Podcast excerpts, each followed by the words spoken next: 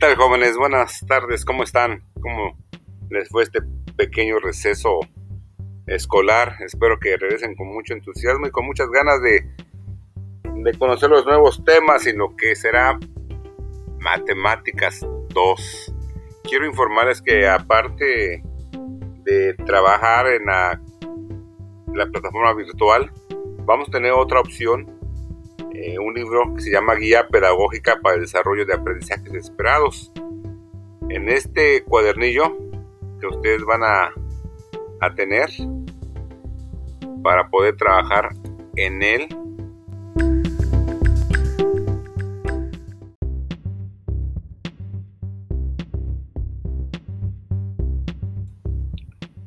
es necesario que lo impriman y lo tengan como un cuaderno de texto.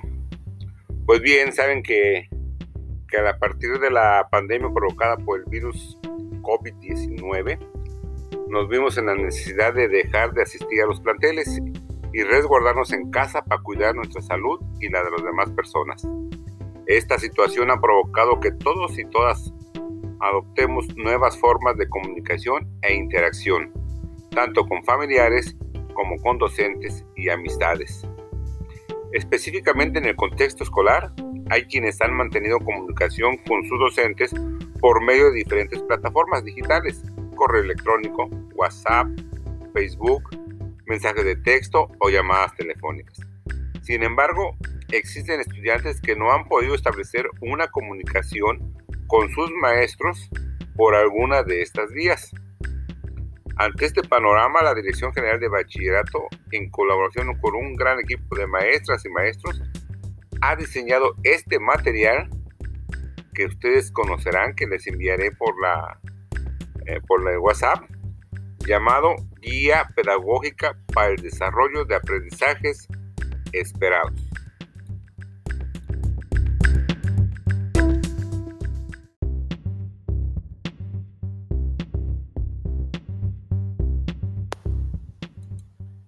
Esta guía es una herramienta que te ayudará a estudiar cada una de las asignaturas que estarás cursando durante este semestre. Se fomentará tu aprendizaje y tránsito por la educación media superior a través de una serie de actividades y fuentes de consulta que pueden ser materiales de la biblioteca de tu plantel o de manera electrónica, tomando en cuenta las adecuaciones realizadas por tus profesores de acuerdo con la característica de la localidad en la que te encuentres. Por ello, se te sugiere que atiendas a las indicaciones de cada una de las actividades propuestas, con la finalidad que logres el mayor aprendizaje posible. Ante cualquier duda, podrás acercarte a tu maestra o maestro para que te brinde la orientación necesaria. Finalmente, te doy la siguiente recomendación para llevar a cabo el estudio de manera autónoma. 1. Dedica un horario determinado al estudio, considerando el tiempo que dedicarías si acudieras al plantel y a las actividades que desempeñas en casa. 2. Adecua un espacio cómodo, procurando que cuentes con suficiente luz natural y tenga los menores distractores posibles. 3. Define una vía de comunicación y un horario con tus maestras o maestros. 4. Revisa bien todo el material de la guía y atiende a las indicaciones que tu maestra o maestro te hagan para su estudio. Con eso te auguro mucho éxito.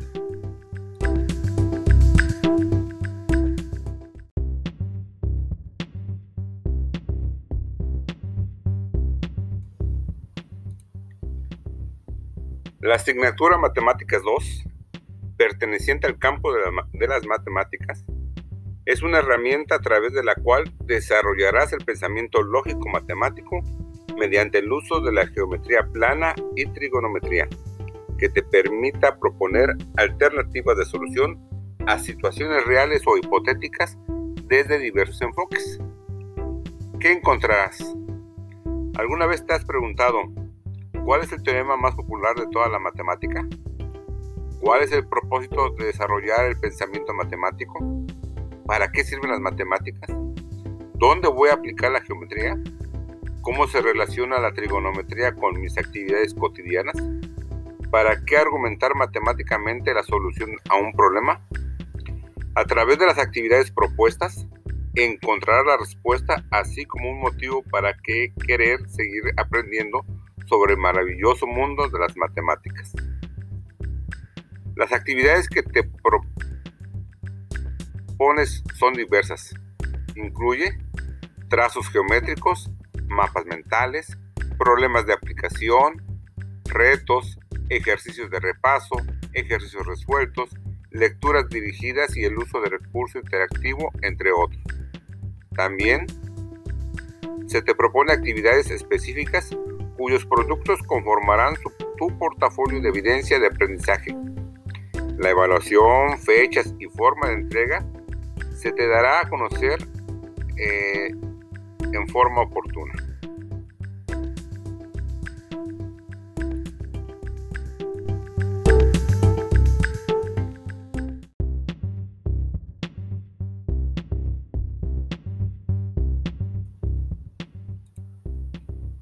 A través de este material que, se, vas a conocer, abordarás elementos básicos de geometría y trigonometría plana distribuidos de la siguiente manera.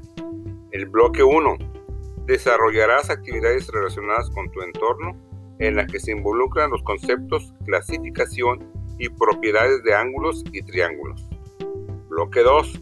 Estudiarás la relación que existe entre las diversas figuras como polígonos y poliedros con los objetos que te rodean y reconocerás la utilidad del cálculo de ángulos, diagonales, perímetros, áreas y volúmenes en muchas actividades cotidianas.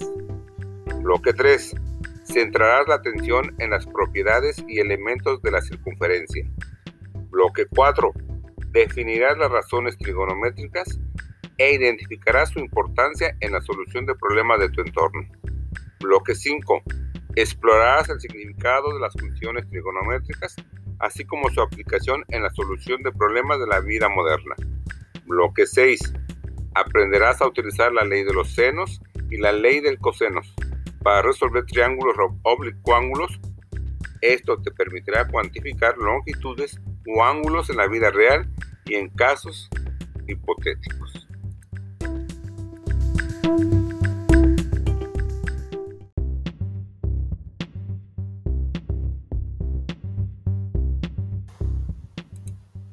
El pensamiento matemático es un rasgo característico del ser humano y se expresa de distintas formas.